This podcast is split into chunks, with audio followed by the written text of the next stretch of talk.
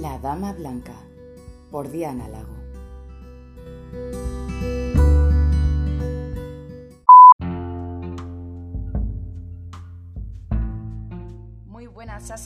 Hoy os traemos un programa muy especial. Tenemos con nosotros de nuevo a Sonia, que ya es una de nuestras colaboradoras principales. Estuvimos hablando en el grupo sobre las teorías que se barajan en la saga sobre el fantasma de Jamie y las posibles opciones del misterio. Hoy os traemos una teoría que parte de las leyendas. Pero ¿qué historia no tiene una leyenda o qué leyenda no tiene una gran historia? Por ello vamos a intentar explicar una teoría de la que Sonia se ha encargado de investigar. Así que hoy sí cruzamos las piedras y las cruzamos acompañados de leyendas.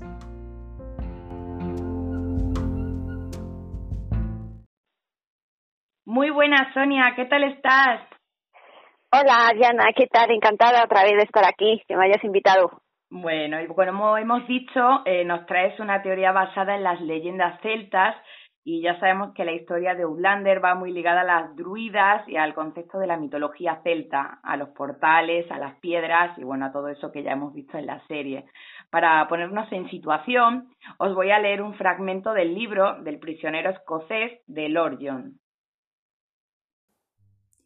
Distraído por los miles de anfibios perdidos en aquel encuentro sexual en medio de las oscuras aguas de los charcos, tropezó con una raíz y se cayó al suelo. Fraser, que estaba cerca de él, lo notó perder el equilibrio y lo agarró. Cogiéndolo por la cintura, lo volvió a poner derecho. ¿Está bien? preguntó en voz baja. Él sintió como su cálido aliento le acariciaba la mejilla. Cro, cro, cro, dijo sin aliento y aturdido. Las manos del escocés seguían sobre sus brazos, sujetándolo. ¿Qué? Es la canción de la rana. Se la cantaré luego. Fraser hizo sonido, hizo un sonido que podía ser de escarnio o de diversión, quizá ambos, y lo soltó. John se tambaleó casi cayéndose y al alargar la mano para estabilizarse tocó el pecho de Jamie, cálido y sólido, a través de la ropa. Tragó saliva con fuerza y apartó la mano. Esta parece la clase de noche en la que uno puede encontrarse con la mismísima cacería salvaje, la original, dijo, retomando el camino. Sentí un hormigueo en la piel y tenía el vello erizado. No lo habría sorprendido en absoluto ver a la reina de las hadas salir cabalgando del bosque, bella y espectral como la luna, terrible en su galope y con un séquito formado por hombres jóvenes, ágiles y con los colmillos afilados tan hambrientos como lobos. ¿Qué cree que cazan? ¿Hombres? contestó Fraser sin vacilar. Almas. Yo estaba pensando lo mismo, aunque lo ubico más en una noche tormentosa. ¿Ha llegado a verlos alguna vez? Por un momento pensó que era posible y formuló la pregunta con total seriedad. Para su sorpresa, Jamie se la tomó del mismo modo. No, dijo un tanto dubitativo. Por lo menos. Cuénteme. Anduvieron en silencio durante un rato pero podía sentir cómo Fraser ordenaba sus pensamientos, por lo que se quedó callado, esperando, percibiendo los cambios de ritmo en el cuerpo de aquel hombre tan grande, mientras se movía con suavidad sobre el escarpado terreno. Hace ya muchos años, dijo Fraser por fin. Fue después de Culloden. Por aquel entonces yo vivía en mi tierra, pero estaba escondido, en una pequeña caverna entre las rocas. Sin embargo, salía por las noches a cazar y a veces, si la caza era pobre, necesitaba alejarme, y eso era algo que ocurría con frecuencia. Habían salido a un claro donde había menos árboles y la luz de la luna brillaba lo suficiente como para que Gray pudiera ver cómo Jamie echaba la cabeza hacia atrás contemplando el cielo. En realidad, era una noche como esta, dijo. Había luna y el viento se te metía en los huesos y aullaba como mil almas en tus oídos. Pero era, sí, Supongo que se podría decir que era tan salvaje como ésta. Añadió bajando un poco la voz y haciendo un gesto con la mano en dirección al campo que los rodeaba. Una noche en la que, si uno se aventuraba a salir, esperaría encontrar cosas. Hablaba con seguridad, como si eso de encontrarse cosas fuera algo completamente normal.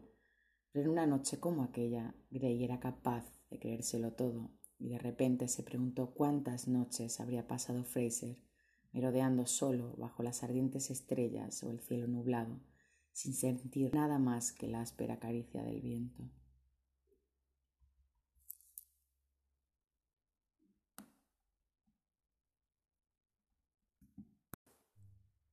Corrí tras un ciervo y lo maté, continuó también como si fuera algo completamente normal. Luego me senté junto al animal para recuperar el aliento antes de vaciarlo. Me refiero a sacarle las tripas. Primero lo degollé, claro, para sangrarlo, pero no recé ninguna plegaria. Más tarde me pregunté si fue eso lo que los llamó.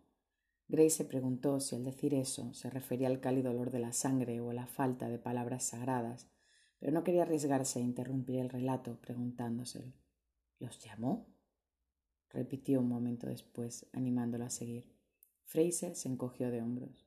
Quizá, dijo, y de repente tuve miedo. No fue algo, peor que el miedo. Un terrible pánico se apoderó de mí, entonces lo oí. Fue entonces cuando lo oí, repitió para dar más énfasis.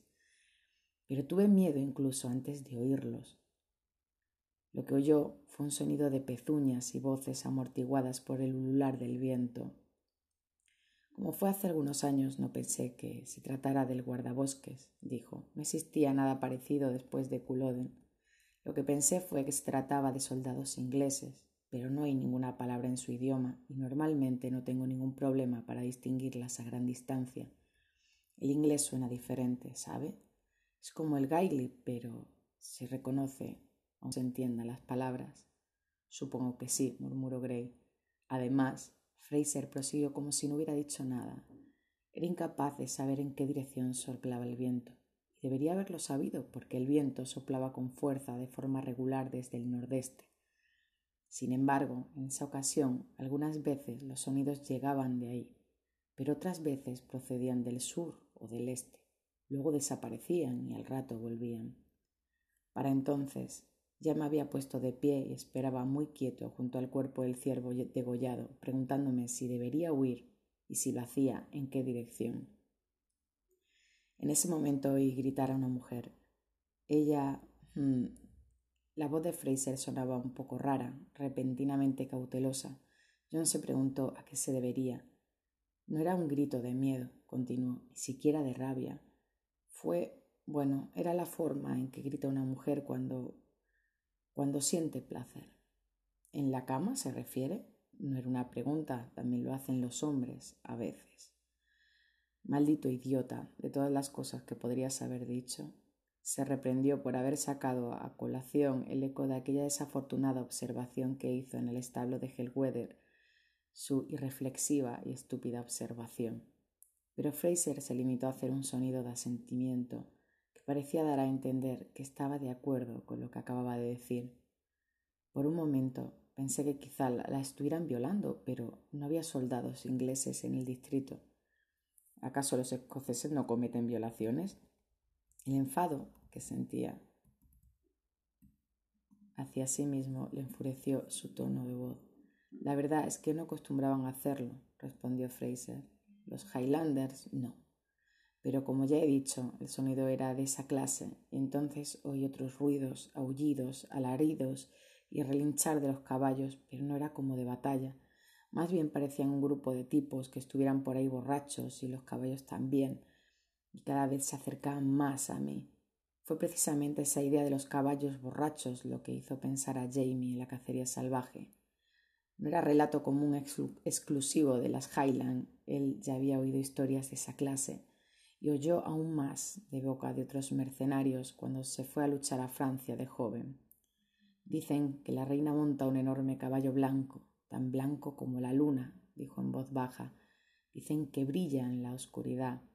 Jamie había pasado tiempo suficiente en los páramos y en los altos riscos para saber lo que se escondía en aquella tierra, cuántos fantasmas y espíritus merodeaban por allí, cuántas cosas desconocidas por el hombre habitaban en aquellos lugares y la idea de criaturas extrañas no era ajena en absoluto. Cuando recordó la cacería salvaje, no dudó ni un momento en dejar al ciervo y marcharse a toda prisa. Pensé que podían oler la sangre, ¿comprende? explicó. Yo no había dicho la plegaria adecuada para bendecir la carne. Debían de pensar que la presa les pertenecía. Lo afirmaba con tanta seguridad que a John le erizó el vello de la nuca. Comprendo, dijo en voz débil. Imaginaba perfectamente lo que Fraser le estaba explicando. Una desbandada de las criaturas del ultramundo, caballos y rostros de hadas que brillaban con luz espectral, cabalgando en la oscuridad, gritando como el viento y aullando, pidiendo sangre. Ahora el canto de las lujuriosas y enloquecidas ranas le parecía muy distinto, porque de repente percibía en el ciego apetito de aquellas criaturas, las dijo Jamie con suavidad. Halló en la palabra eso no parecía el susurro del viento. Se usa la misma palabra en gaelic que en gaelic. Significa las criaturas del otro mundo, pero a veces, cuando salen a las zonas rocosas de donde proceden, regresan solos. Aquella noche Fraser corrió hasta un arroyo cercano recordando algo que había oído contar, que los Sid solían cruzar las corrientes de agua, así que se agachó entre las rocas de la orilla, se tambaleó contra, contra la fuerza del agua que le llegaba a los muslos y a pesar de estar cegado por la oscuridad, cerró los ojos de todos modos. No hay que mirarlos, dijo. Si lo haces, pueden reclamarte. Te hechizan y entonces estás perdido. ¿Matan a la gente? Jamie negó con la cabeza. Se los llevan, replicó. Los traen y se los llevan a las rocas, a su mundo. A veces, carraspeó, a veces aquellos a los que se han llevado vuelven, pero doscientos años después, y todas las personas que conocían y a quienes habían amado ya están muertas. Eso es terrible, dijo John en voz baja. Podía oír la respiración de Fraser, pesada, como la de un hombre que lucha contra las lágrimas, y se preguntó por qué le conmovía tanto aquel aspecto de la historia. El escocés volvió a carraspear con fuerza. Bueno, dijo con voz firme de nuevo. Pasé el resto de la noche metido en el arroyo y casi me congelo, de no ser porque cuando me metí ya quedaba poco para el alba, habría tenido que volver a salir. Cuando lo hice, casi no me podía mover y tuve que esperar a que el sol me calentara antes de poder regresar al lugar donde había dejado el ciervo. ¿Seguía allí? preguntó Gray con interés. ¿Seguía allí tal como lo dejó? La mayor parte sí, pero algo o alguien, se corrigió, lo había descuartizado con una increíble habilidad y se había llevado la cabeza, las entrañas y una de las patas traseras. El tributo del cazador, murmuró John en voz baja pero Fraser lo oyó perfectamente. Sí. ¿Y había huellas alrededor, aparte de las suyas, claro? No, ninguna, contestó Fraser. Gray pensó que él lo sabría mejor que nadie. Cualquier persona en condiciones de cazar un ciervo de esa forma era perfectamente capaz de distinguir huellas. A pesar de su intento por apelar a la lógica, sintió un breve escalofrío al imaginar al animal decapitado, vaciado y descuartizado y el suelo lleno de sangre a la luz del alba, sin ninguna huella más que las del propio ciervo y las del hombre que lo había cazado. ¿Se llevó lo que quedaba del animal? Fraser se encogió de hombros y luego los dejó caer. Podía dejarlo allí, dijo con sencillez. Tenía una familia que alimentar. Siguieron caminando en silencio, cuando uno perdió, cada uno se perdió en sus propios pensamientos. Bueno, pues gracias a este relato vamos a ir por partes. Hoy hablaremos de varias leyendas que menciona Jamie en la cacería salvaje y por consiguiente a la SIDE. Este es el punto de partida de la teoría sobre el fantasma de Jamie. Empecemos, Sonia, por el momento en el que Jamie se adentra en el agua huyendo de lo que no ve, pero siente y oye. Sí, eh, si nos vamos remontando a lo que es la base de la cacería salvaje, eh, vemos la cacería salvaje y cualquier otro mito celta, siempre vemos que al mundo de las hadas o al mundo del más allá o al de los no muertos siempre se va a acceder a través de portales. Esos portales pueden ser de diferente índole, pueden ser montañas, pueden ser hasta cascadas, que se ven en muchas películas, pueden ser desiertos, incluso lo que son los ríos. Es decir, el agua eh, o cualquier mm, camino que sea profundo y que en el cual no veamos el fondo es lo que siempre nos va a llevar a ese mundo del más allá. O sea, como una frontera, ¿no? Exactamente. El agua siempre es una frontera entre otros mundos. Hemos dicho también un desierto, por ejemplo, pero es porque es esa especie de camino que tú no le ves el fin, como esos ríos de arena realmente. Entonces, eh, estas historias eh, que de la mitología celta se repiten mucho si nos remontamos a la mitología celta, pero basada en la parte británica de, la, de lo que es la parte de Inglaterra, los mitos, por ejemplo, del rey Arturo, vemos también cómo esa espada va al agua, del agua sale eh, devolviendo la espada, es decir, siempre hay una relevancia eh, que está asociada a ese, a ese, al agua, siempre es en la, frontera entre la vida y la muerte. Eh, por eso, en este caso, eh, Jimmy recuerda que ahí es donde no le pueden hacer daño en el caso que realmente se trate de la cacería salvaje. Entonces, él se interna en el, en el agua. Es ahí cuando eh, él nombra eh, la cacería salvaje a, a John, ¿no? Porque Exactamente. Le comenta que él intenta meterse dentro del agua para, para huir de ellos, ¿no? Eso es. Entonces, eh, cuando, cuando habla de la cacería salvaje, eh, es, digamos, está explicado en el fragmento este, en este, en este capítulo, en este punto de la historia de Lord John y el prisionero escocés, eh, está narrado tal cual lo que es una cacería salvaje. Lo que ocurre es que la cacería salvaje tiene algunas connotaciones un poquito diferentes según hablamos de una mitología que sea eh, celta como tal, hablando o considerando la esencia celta eh, de la parte de Irlanda, Escocia, Gales y la parte de la Bretaña francesa. Luego encontramos que ese mito de la cacería salvaje sufre unas pequeñas variaciones y ya se pasa a la parte del mundo de la, de la parte del centro Europa. En cualquier caso, siempre es un cortejo de seres sobrenaturales que rompen en el cielo y vagan entre los mortales en ciertas noches.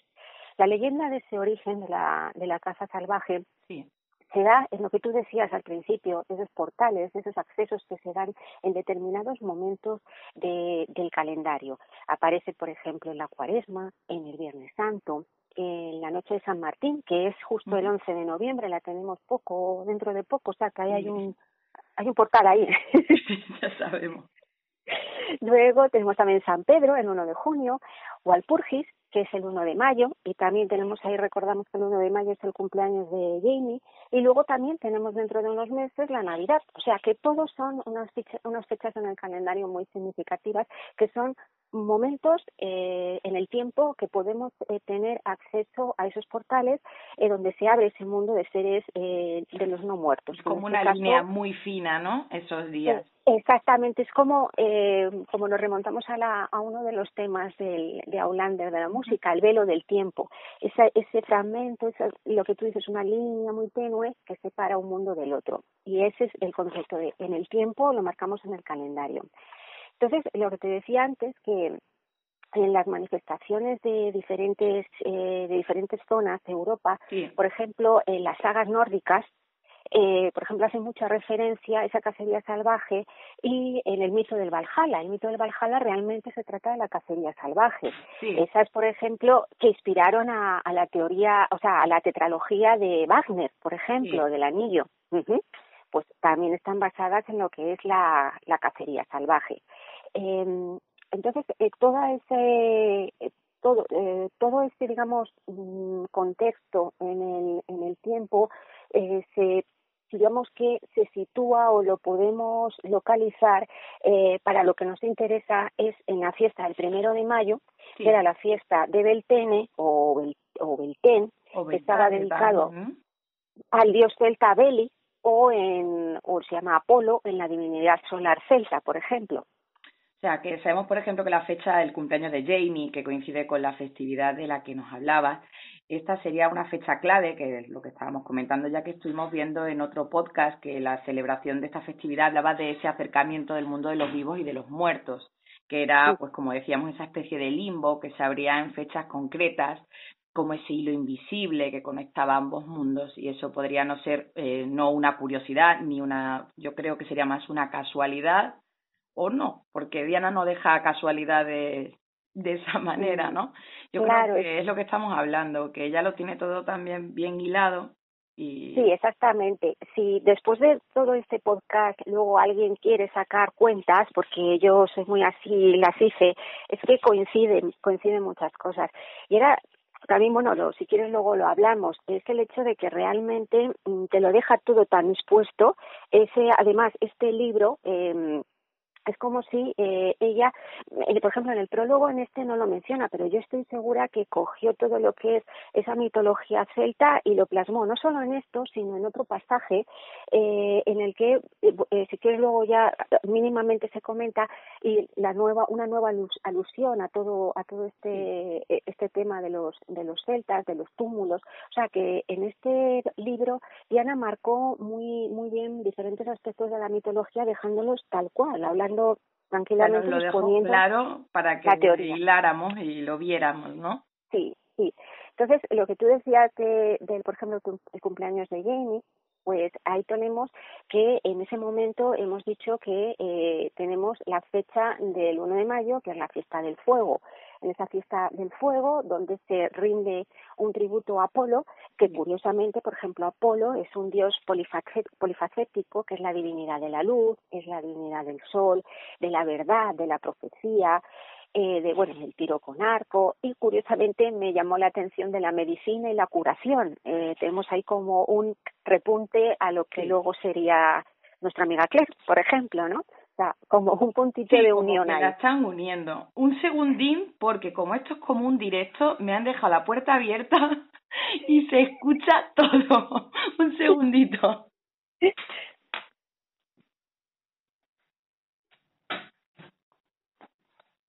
¿Has visto qué profesional todo? Bueno, como decíamos, ¿no? Que habían unido la medicina y la curación, ¿no? Que es como una alusión también a lo que mm. es Claire, ¿no? Sí, es que son como que va dejando como puntillas. A ver, es posible que a lo mejor solamente a personas que que les gusta ayudar mucho o dar una vuelta ese tirabuzón, como en mi caso, pues entonces ve ve como cosas en todos sitios, pero realmente me llama mucho la atención, digamos, estos estos pequeños apuntitos o gotitas que va dejando por todos sitios. Entonces, volviendo a esa fecha, eh, tenemos eh, que esa, ese momento de la fiesta del fuego tiene lugar entre el 30 de abril y el 1 de mayo. Y luego, a partir de la bajada media, esa primera, la noche anterior al 1 de mayo es la que se conoce como Walpurgis, que era la que hacíamos referencia anteriormente. Y luego, es, eh, también, por ejemplo, la fiesta de Samaín, y la fiesta de Beltén, o la que rindía, rinde culto a Apolo, divide el año en dos periodos, el periodo claro y el periodo oscuro, es decir, lo que es el paso de la primavera, de la primavera, verano, al otoño, invierno. Entonces, son los dos periodos en los que se divide el, el, ciclo anual. Realmente todo esto está condicionado por, eh, por lo que son las cosechas, el momento de la luz y de la oscuridad. Eh, uno era el calor, el otro es el frío y en, cualquiera de los dos casos siempre estaban eh, eran fiestas en las que se, encendían grandes fuegos eh, y no solamente lo practicaban digamos todos los pueblos celtas sino que lo practicaban muchísimos otros pueblos, pero precisamente por, por el hecho de que están, digamos, dividiendo el año en sus eh, dos fases de la recolección de la cosecha. Eh, hoy, en día, por ejemplo, tenemos también hemos hecho ahí mención al tema de la Navidad, que es otra de las fechas. Por ejemplo, la Navidad, con cómo se encienden los fuegos, eh, cómo hay esa luz, ese calor. O sea, siempre hay una, digamos, una fiesta que está muy ligada a, a los fuegos, los fuegos de Pascua que todavía se están encendiendo. Las candelarias, me parece que se llaman en algunos sitios también. Sí, y luego, por ejemplo, en, en Suecia también es la fiesta de Santa Lucía, que van eh, con unas coronas, con velas, siempre hay un remanente o una, un recuerdo a lo que son aquellas fiestas antiguas de los celtas que hacían esas hogueras en, en los bosques. Bueno, ¿y qué nos puedes contar más sobre esa cacería salvaje y ese folclore escocés que nos ha dejado tan clarito Jamie en, en ese libro, ¿no? En el libro del prisionero escocés. Sí, pues como él hace referencia a la cacería salvaje, realmente tú de primera no, no, no ves nada, sino que lo primero que oyes es el sonido. Se trata de una cacería y como tal, pues lo que oyes son los cuernos, son los caballos, eh, es como jauría, es decir, como si fuera una cacería tal cual.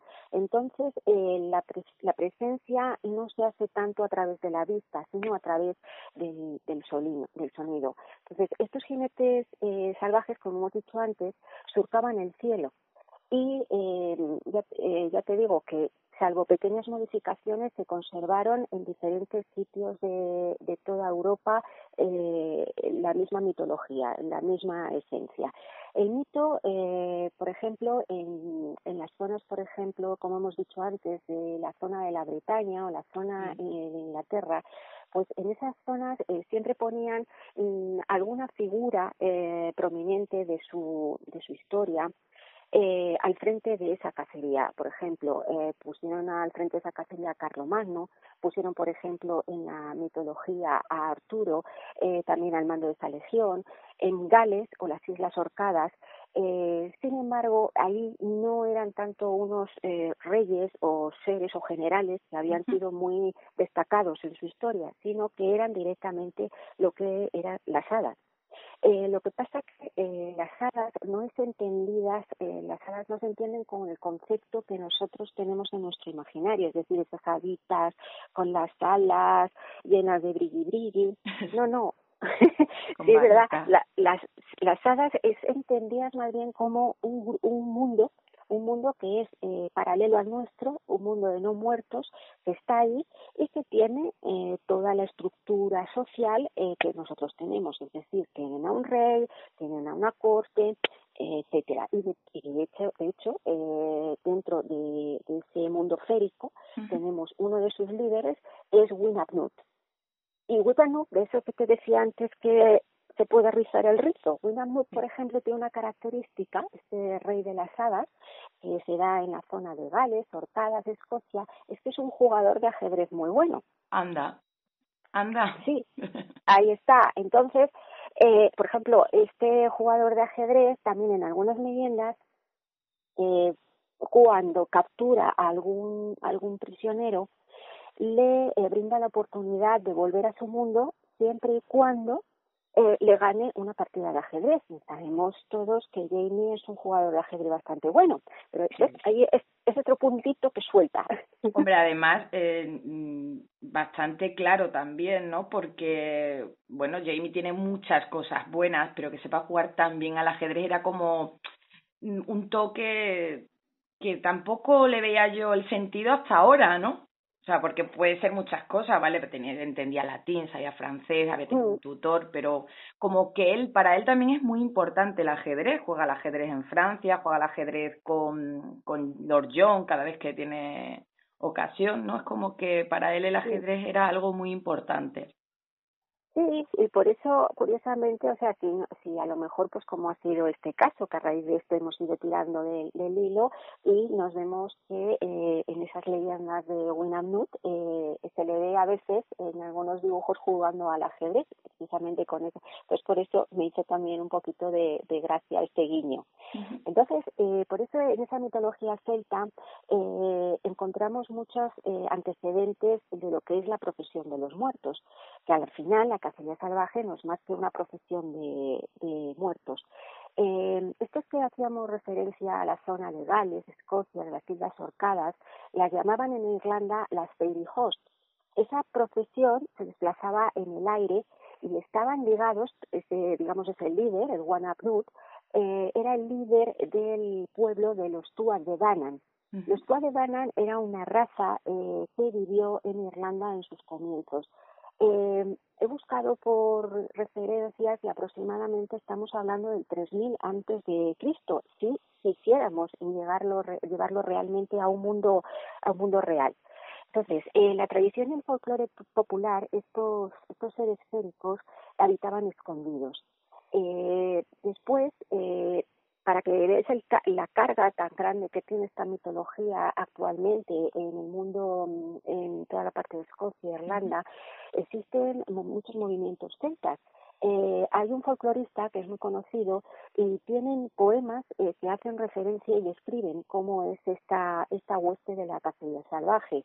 Los describe como que llevaban sus brazos muy arriba, con blancos escudos, emblemas plateados, eh, emblemas plateados raros que no, no conocen el lenguaje, estaban encapotados, encapuchados, en medio de esas espadas azules brillantes, eh, iban y mientras iban sonando los cuernos o sea, lo que es una cacería tal cual.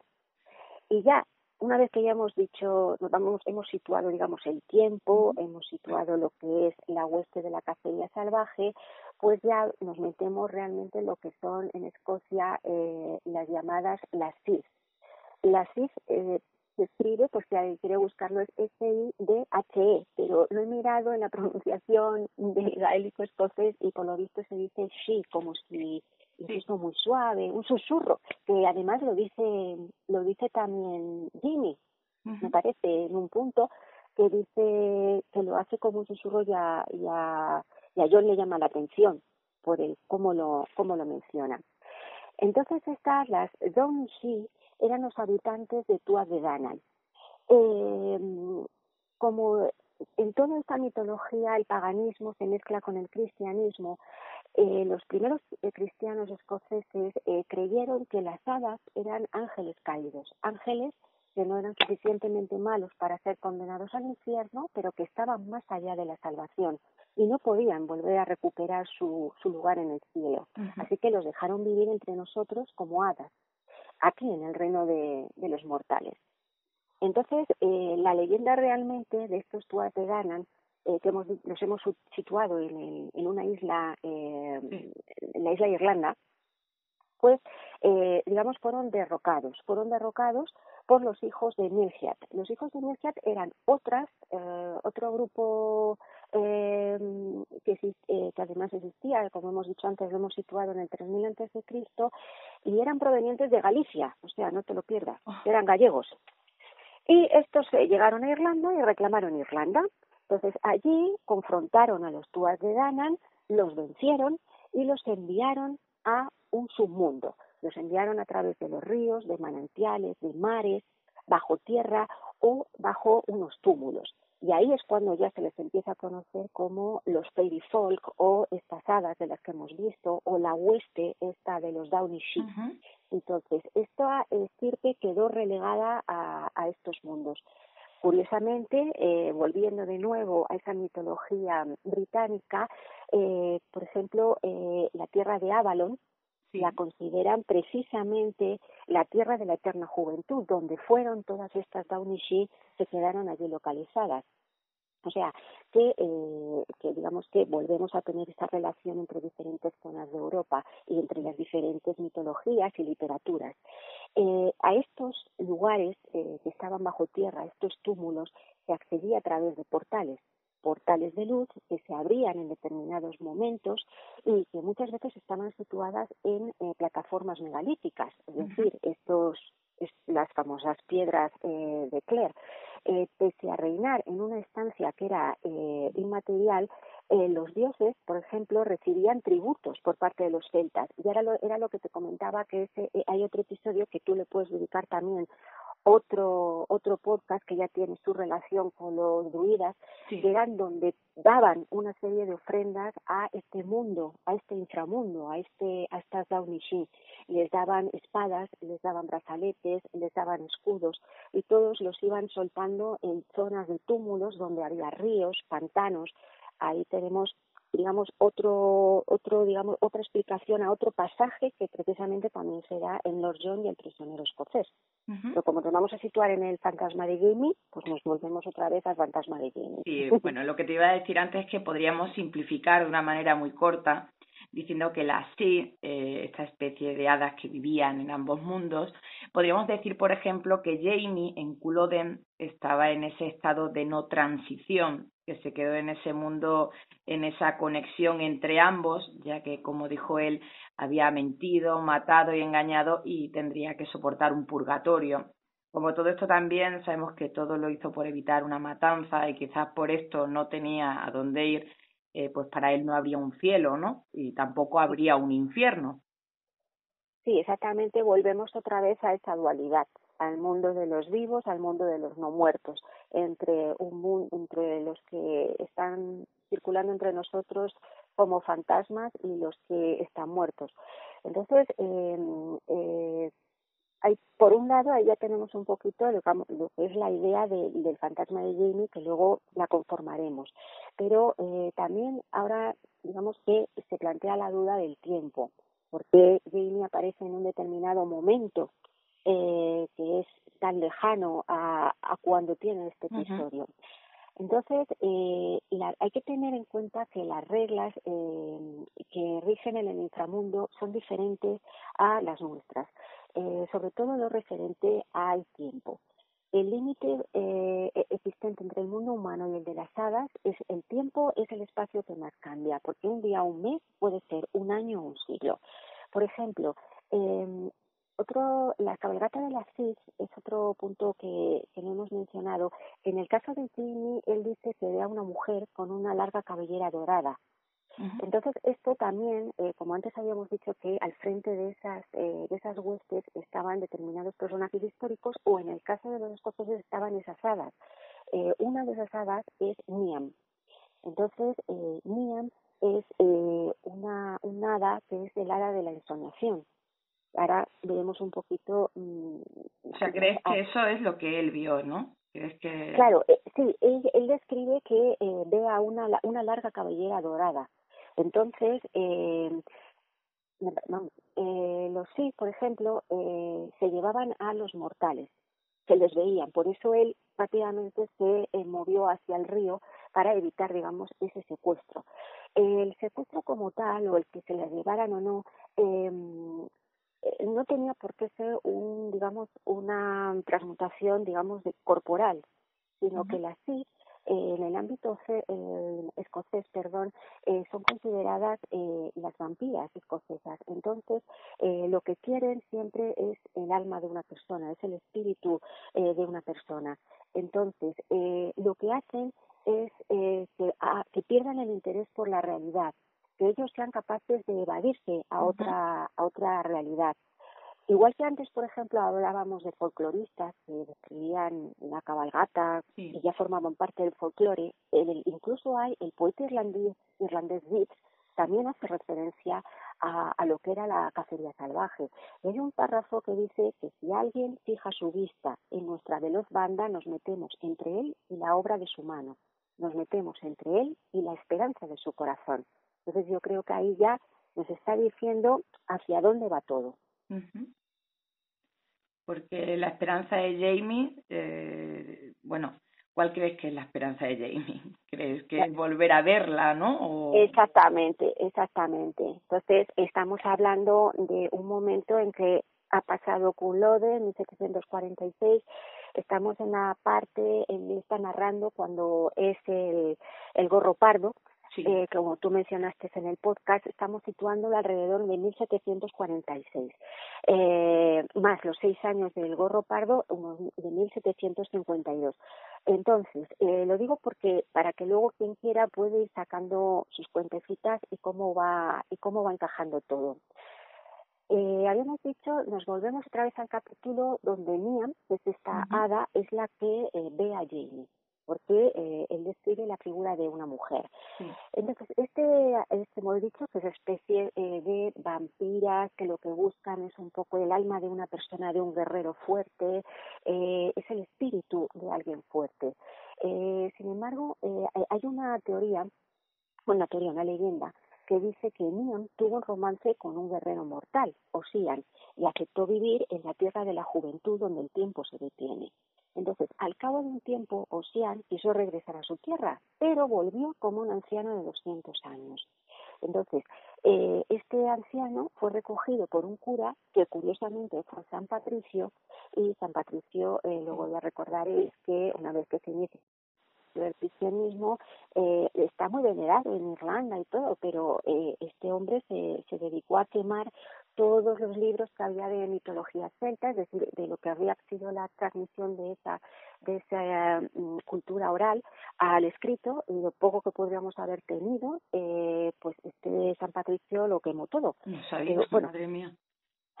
sí, o sea, que, o sea, por eso me hace gracia porque eh, hablamos de una leyenda, de una mitología, de una tradición oral, pero luego metemos un personaje que realmente existe, que tenemos ahí, o sea, que todo está siempre muy hilado. Entonces, esas distorsiones temporales que hablamos de los 200 años, por ejemplo, también en Galicia las tenemos. Vuelve a aparecer Galicia en la historia, para que os fijéis. En la leyenda de Sanero de Armenteira. Ese era un venerable abad que se quedó absorto escuchando el, el canto de un pájaro y cuando despertó habían pasado 300 años. porque él se había, lo que había pasado es que se había quedado disfrutando del paraíso y cuando despertó, pues ya había corrido el tiempo de otra manera. Entonces, vemos en diferentes eh, leyendas cómo, eh, digamos que el hecho de que tú seas abducido eh, o, o, digamos, atrapado en ese sueño de, de Niam y tú quisieras volver de nuevo a, al inicio, o sea, a tu mundo realmente, tiene un pago, tiene un coste. Esto es verdad que también aparece en muchas, en muchas historias de hadas y también curiosamente en las hadas que decía antes del brilli brilli. Estas hadas siempre tienen eh, un pago, o sea, no son tan buenas y tan caritativas, te dan algo a, a costa de otra cosa. Claro, este tienen un pago, ¿no? Sí, sí, todo lo que hacen. Entonces, en este caso, eh, les sale caro porque siempre retrocede, eh, se adelantan, o sea, el tiempo pasa, 200 años. Hay algunos que dicen entre 150 a 200. El caso es que te devuelve a un tiempo en el que ya no existe nadie, nadie de los que tú conociste. Entonces, tenemos ahí 200 años. Entonces, Jamie también lo dice, Jamie conoce la cacería salvaje como tal, el, el mito tal cual de los 200 años. Entonces, para la gente que está haciendo sus calculitos, hablamos de un 1752 aproximadamente, que pueden ser seis años arriba abajo, y eh, si lo sumamos eh, o le restamos de 1945, que es cuando vea, aparece el fantasma, nos da alrededor de 195 años. O sea que prácticamente nos encaja el hecho de, de que Niam fuera de alguna manera la encargada de eh, de pillar, digamos, los espíritus de Jamie, él lo que ansía era transportarse a otra realidad, la otra realidad era Claire, y ahora digamos que explicaríamos el por qué es devuelto es devuelto digamos ese a, ese ese punto no de, la historia. Eh, Entonces, quería hacer referencia que antes has dicho lo de la leyenda de Ero de Armenteira que por cierto estuve allí es precioso. El paseo hasta allá arriba es una maravilla, pero cuidado, ¿eh? que cuesta mucho. Y bueno también un saludito a los gallegos y las gallegas que nos escuchan y también que están en nuestro en nuestro grupo.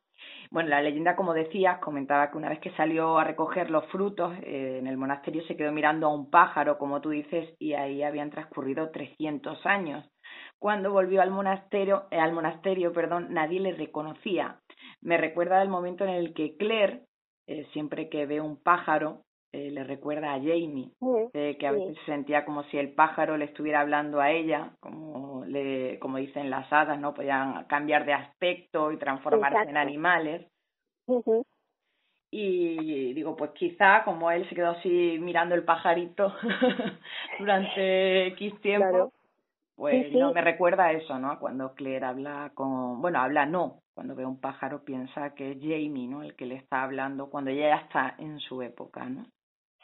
Sí, son, digamos, lo que decíamos antes, esos pequeños eh, retazos o gotitas que van dejando como eh, a ver, no, eh, no tenemos que perder de vista que Aulander sí tiene toda su historia de amor, pero está basado en, en algo que es ciencia ficción.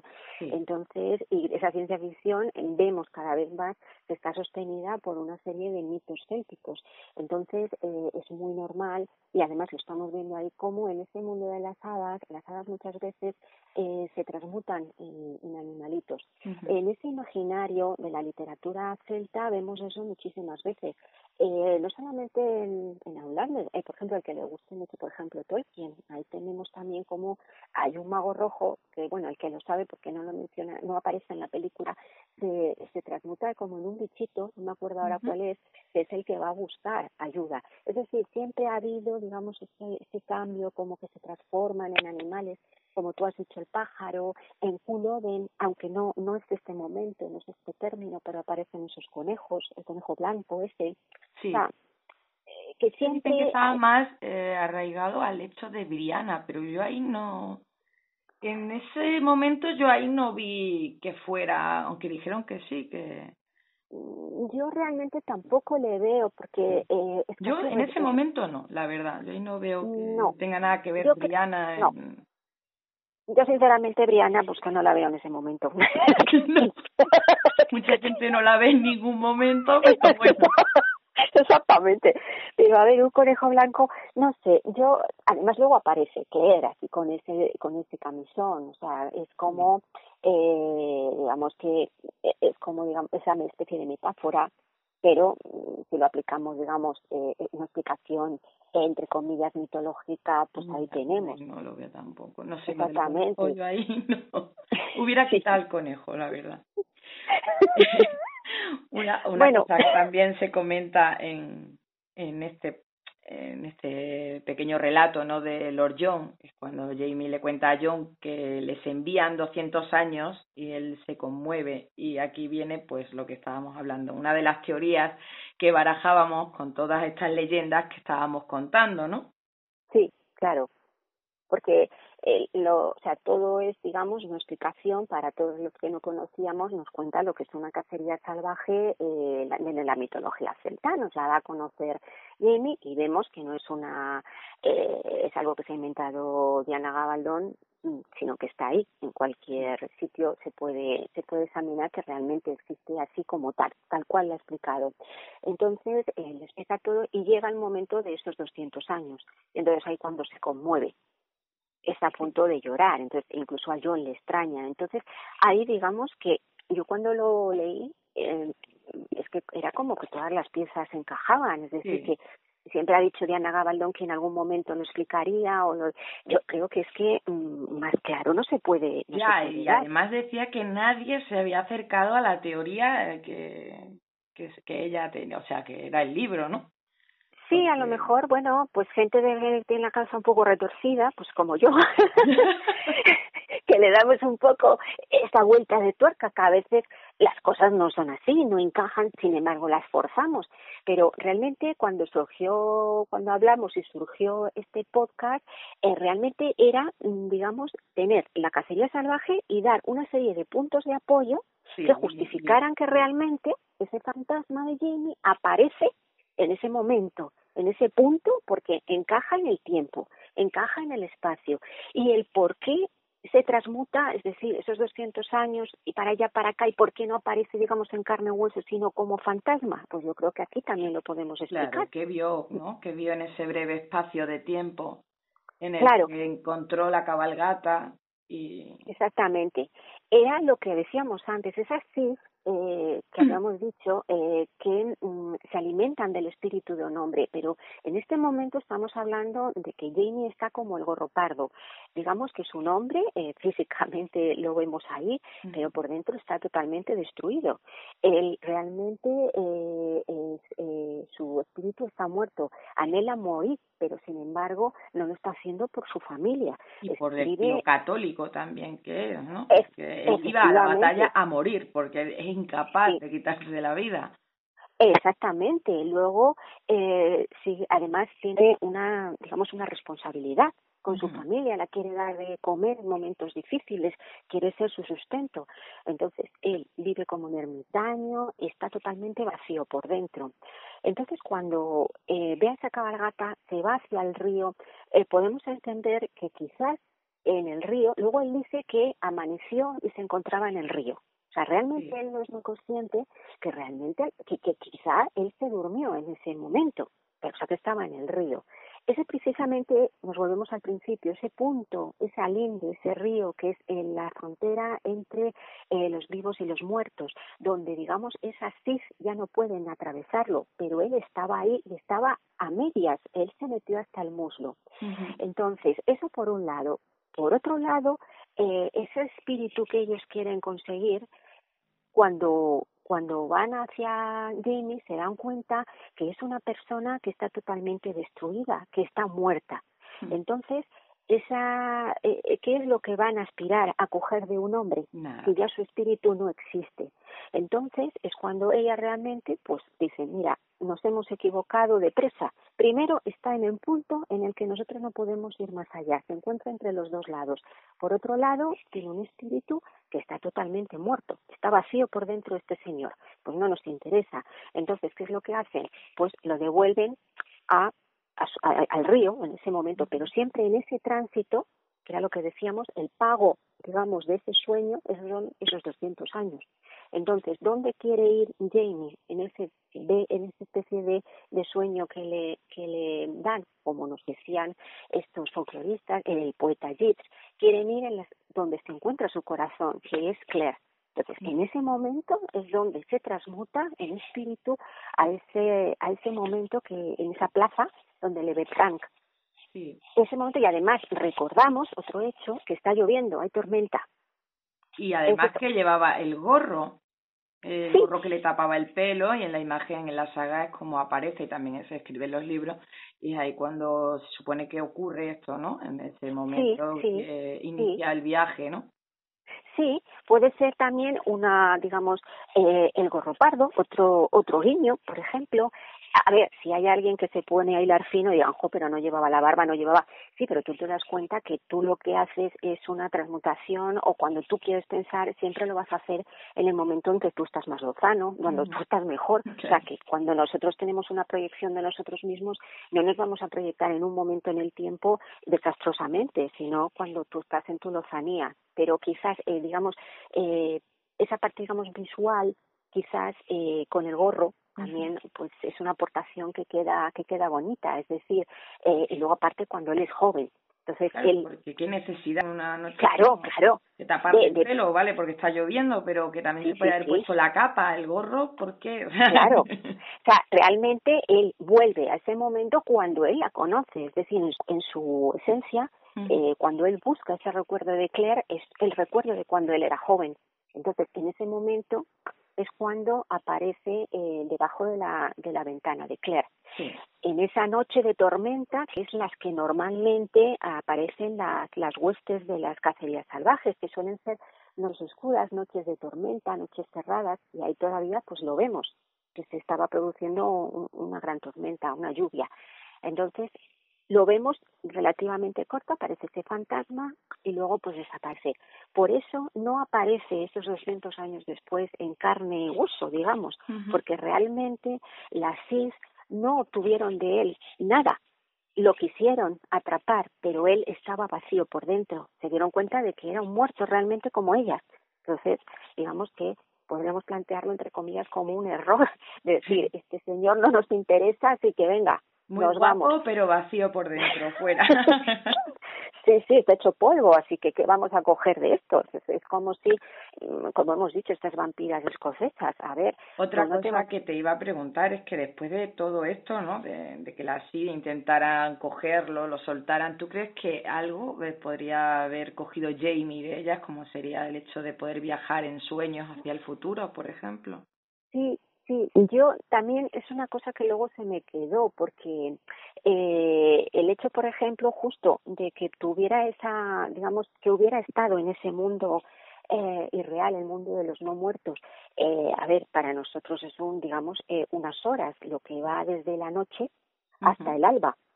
Eh, o entrada ya la noche hasta el alba, lo que sería nuestras horas, pero hemos dicho que el mundo, el tiempo allí en, el, en, en esa tierra de los no muertos circula de otra manera, entonces es posible que de alguna manera ese espíritu de Jamie se cargara de algo de claro, algo claro, porque para ellos lo que dices, ¿no? Que para mm. nosotros es unas horas y para ellos han podido pasar eh, 200 años, ¿no? Exactamente. Entonces, eh, por eso quizás... Eh, Tenga unos recuerdos de todo lo que ha podido ver. Claro, exactamente. De esos dos, de ese tiempo, lo que tú dices, de, de ese conocimiento y de esa posibilidad de ir a través del sueño. Ya tenemos el mismo vehículo otra vez. El sueño que le induce Niam el, es el hada del sueño. Entonces, a través de los sueños es cuando Jamie tiene esa especie de proyecciones o de o de viajes astrales o como lo quieras decir que conoce eh, conoce a su hija la ve conoce rasgos de ella sin haberla visto. La electricidad no el teléfono en otro eh, claro claro. Entonces eh, por eso yo o sea y, y siempre lo hace a través de un momento. O sea siempre lo que me gusta es que lo sitúa en un contexto en un contexto de tiempo y en un contexto de espacio. Es decir en ese momento es cuando está dormido. Eh, cuando está soñando. Eh, soñar nos vamos a Lada Niam. Niam nos vamos a la cacería salvaje. Cacería salvaje el mito, 200 años. Nos lo ha relacionado, nos lo ha escrito y está ahí. Sí, sí, sí, sí. sí, sí. Yo creo que por eso el simplemente el que haya podido leer, o sea, los que leáis, si no lo habéis leído y tenéis oportunidad, que está en, en la página de, de Facebook, eh, leeros el libro y es que es que más claro ya imposible. Yo lo estoy leyendo y es una maravilla, ¿eh? sí. Sí, sí, sí, sí. Entonces, para mí, yo cuando lo leí dije, pero bueno, por favor, todos los fans que siguen preguntando el fantasma, pero si te lo está explicando aquí, ya, ya está clarísimo. Y ya te digo que yo soy doña doña Encajes, es que hasta me hice las cuentas, o sea, tú fíjate, y luego ya no te digo estoy diciendo porque también incluso hay, hay un cambio en un momento dado del calendario. Entonces, esos eh, cinco años o seis que me restan, es que hasta incluso los puedo encajar. claro que sí. Vamos, o sea, que más o menos... A ti te van eh, a poner un calendario delante. Bueno, vamos, que tengo hasta las cuentas. ¿Cuándo aparece? ¿Cuándo me da? Un día tal, un día, sí. O sea, que ahí, quitando así ya el chistillo y la broma, que más o menos mm, está claro. El, yo creo que hemos dejado, digamos, dentro de toda esa teoría de la cacería salvaje, le hemos puesto unos pilares que sustentan y aportan cada uno de ellos un punto en la teoría de, que el fantasma de Jamie eh, viene precisamente de ese episodio que tuvo como el gorro pardo seis años después de Culloden. Bueno, pues yo creo que es un final con broche de oro sé todo lo que has trabajado, estudiado, investigado, bueno, todo, todo. Por eso te doy las gracias por compartir hoy con nosotros esta teoría tan maravillosa y que además se sostiene en las leyendas celtas. Diana Gabaldon decía que no se acercaba a nadie, como hemos dicho antes, a la incógnita del fantasma de Jamie. Pero después de escucharte y haber tenido la oportunidad de investigar contigo, creo que esta vez estamos más cerca de lo que ocurrió a Jamie y de esa transformación del fantasma, ¿no? Sí, yo creo que sí. Y si no es así, que hable Diana Gabaldón conmigo, porque yo creo que le puedo dar todos los detalles clarísimamente. Pues yo ya le escribo y le digo, oye, mira, que te hemos cogido y te hemos calado y lo tenemos ya todo. Lo tenemos todo hilado, vamos, es que es que está clarísimo, vamos, le mandamos un esquema, vamos, pues, eso... pues nada, solo nos queda la incógnita de las flores, no me olvides, y lo de los sueños, que ya lo hemos tocado un poquito, y seguramente alguna cosa más, pero estoy segura de que las incógnitas que nos quedan sacaremos programas tan maravillosos como este gracias a ti. Muchísimas gracias, Sonia. De nada, yo encantada de, de mis locuras mentales, compartirlas contigo y así que la gente opine y, y qué le parece la idea. Eso queremos, movimiento. A ver qué nos cuenta. Exactamente, qué nos cuenta la gente, qué le parece la teoría del disparate o no disparate de, de, la, de la cacería salvaje. Muy bien. Pues un abrazo, Sonia. Muchas gracias. Igualmente, gracias, Diana. Adiós. Bueno chicos, espero que os haya gustado. A mí me ha parecido muy interesante. No os olvidéis de seguirnos en las diferentes plataformas en las que nos encontramos. También estamos ya en YouTube. Nos podéis encontrar en Facebook también, en Instagram como Outlander La Dama Blanca. Os invito a que os unáis también al grupo de spoilers Outlander. Y por último, lo que os digo siempre, compartir, que compartir es bueno y nos viene bien a todos. Hasta el próximo programa.